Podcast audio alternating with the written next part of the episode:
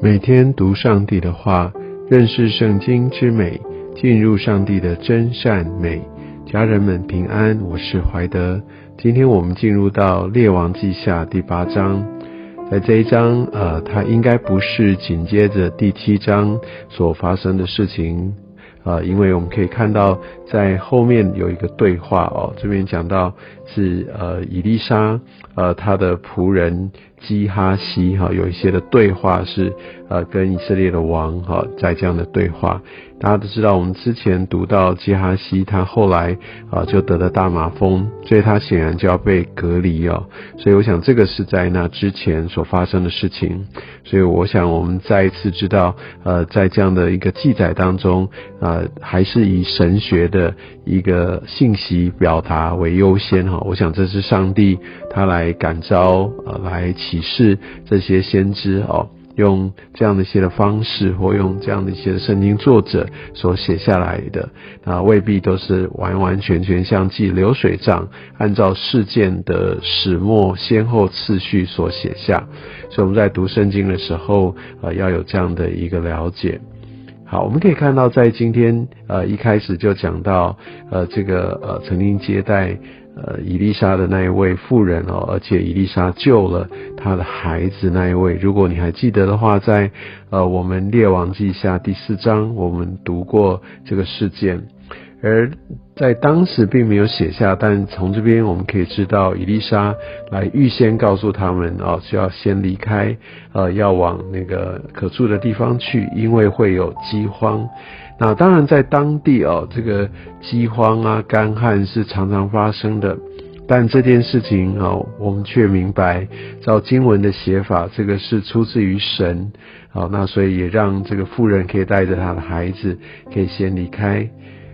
这个妇人是非常顺服的，他就必须离开他的家。而在这个妇人就起身照神人的话，带着全家往菲利士地去住七年哦，所以我们可以看到这样的一个顺服的态度，让他可以逃过这样一个饥荒的浩劫。而七年过完了，我们可以看到这个妇人就从外地菲利士土地回来，结果呢，他自己的房屋田地都被占了，所以他去哀告王哈。我想在当时，呃，以色列或犹大也好，他们的王都有呃其中一个为民的一个服务，就是他们来为他们来判断。也许你还记得那时候所罗门当王的时候，有两个妇人为着一个婴孩来来求一个判断，到底那是谁的孩子。好，所以王他也常常也是要来定夺。其实这也是当时在呃当地的一个习俗文化，在其他的国家也是如此。好，当呃这件事情发生的时候，也刚好王跟呃这个基哈西哈，就是伊丽莎的仆人，在这边哦就说到这件事情，伊丽莎曾经如何把那个儿子救活，而在却在这个时候，那个妇人出现了，所以好像直接就呃可以对照。我们相信伊丽莎的仆人哦，基哈西他绝对是经历神迹呃最多的一位。我想在亚哈王呃当权时，呃不管是以利亚、以利沙所行的神迹，哇，真的是非常非常多，而且每一件都非常的大。但是呢，亚哈王却没有跟随神，所以他经历了很多的神迹啊，他并没有回转。但是基哈西他就是跟在以利沙旁边，他亲眼目睹哦，他真的是看。多了这样的一些的神迹奇事，所以他知道耶和华是真神，但他一心寻求神吗？他都呃真的是走在神的道路上？我们其实知道他并没有，所以经历神迹跟生命有没有改变，有没有遵行神的话，其实没有绝对的关系。重点是我们有没有敬畏神，我们愿不愿意遵行他的话？我们可以看到这个妇人的出现。来跟着那两位谈论的人哦，真的是一个很讽刺的对比。怎么说呢？那以色列王跟呃伊丽莎的仆人在谈论这些种种奇妙的作为，但他们的生命是枯干的，他们是没有改变的。但是呢，这位妇人啊，他也许没有经历过那么多的神迹，但他经历一个很大的神迹，是切身的，他的孩子死里复活。然后呢，他对于这个呃神先知的话，哦这样的一个大能者，他就非常非常的遵行，他是用生命去拥抱，他是去顺服，就带来一个完全不同的一个结果。而在圣经的记载上面，让我们也非常明白，知道遵行上帝旨意的人，还有这个呃真的只经历上帝的旨意，但生命不回转的人，其实他们的下场是如何的不同。接下来我们可以看到啊，当这个呃焦点就来到亚兰王，亚兰王呃便哈达他生了病，所以他很希望能够得着医治。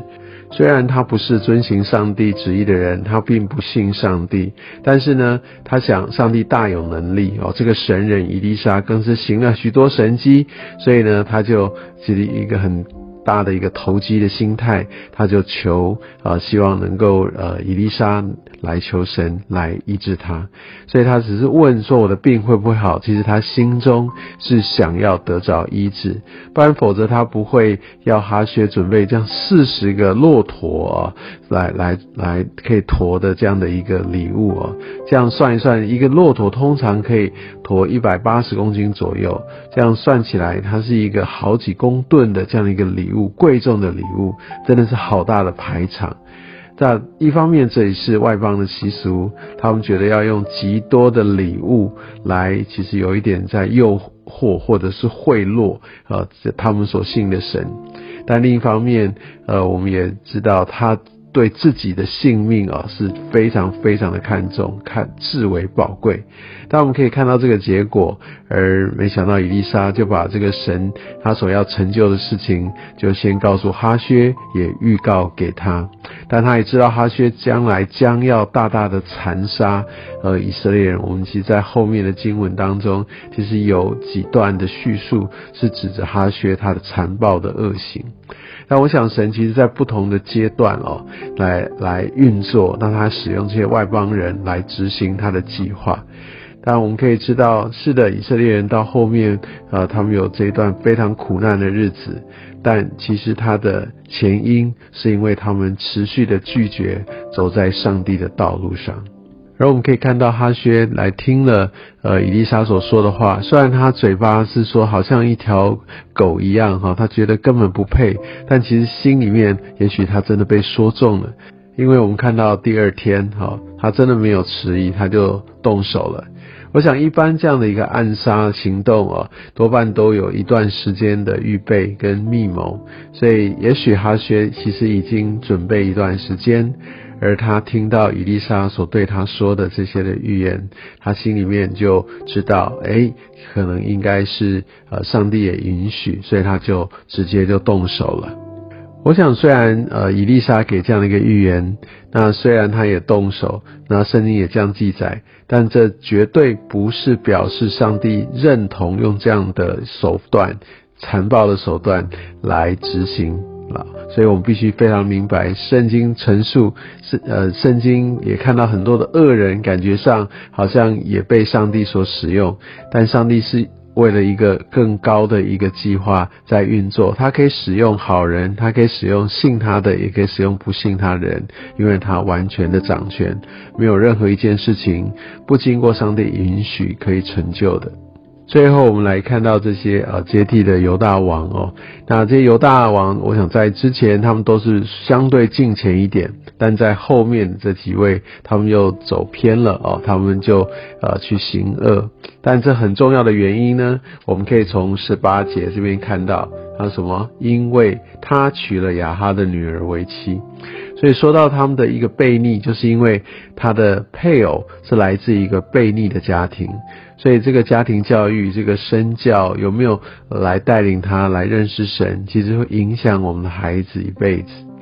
那我们可以看到有很多特别在以色列的君王，他们都是行跟他们父亲或他们先祖一样的事情，所以这原生家庭的力量是很大的。而我们也可以看到，这配偶对我们的呃信仰，对我们的生命影响也是非常巨大的。所以，当我们如果有所选择，我们需要非常的谨慎。但如果我们已经在婚姻当中，如果我们也有孩子，我们需要常常的祷告，把他们带到上帝的面前。我们相信上帝要来翻转，他有够用的恩典。我想，愿今天的经文也让我们继续的来看见背逆上帝的一个后果，而要遵行呃上帝的旨意是何等的重要。愿上帝祝福你。